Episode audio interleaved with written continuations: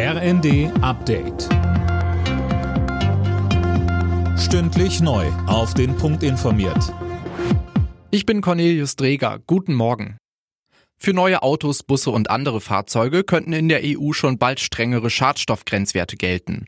Bei Verhandlungen in Brüssel haben sich Vertreter des Parlaments und der Mitgliedstaaten auf die Abgasnorm Euro 7 grundsätzlich geeinigt. Mehr von Colin Mock. Bisher wurde bei den Schadstoffen meist auf Stickoxide oder Kohlenmonoxid geachtet. Mit der neuen Norm werden aber auch neue Grenzwerte eingeführt, etwa für den Abrieb von Bremsen und Reifen. Dadurch gelangt nämlich ebenfalls gesundheitsschädlicher Feinstaub in die Luft.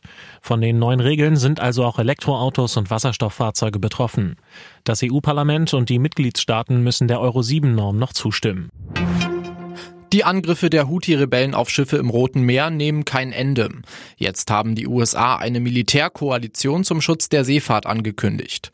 Mit dabei sind insgesamt zehn Staaten, etwa Frankreich oder Großbritannien. Über das Rote Meer laufen bis zu 12 Prozent des Welthandels. Bei der Deutschen Bahn stehen die Zeichen weiter auf Streik. Die Lokführergewerkschaft GDL gibt heute das Ergebnis der Urabstimmung unter ihren Mitgliedern bekannt. Sollten mehr als drei Viertel für den Streik gestimmt haben, drohen ab dem 8. Januar massive und längere Streiks im Bahnverkehr.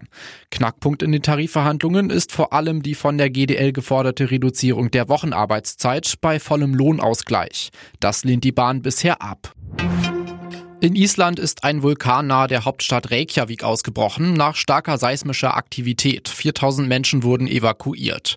Trotz roter Warnstufe für die Luftfahrt sind Starts und Landungen am internationalen Flughafen Keflavik weiter problemlos möglich, heißt es vom Flughafenbetreiber.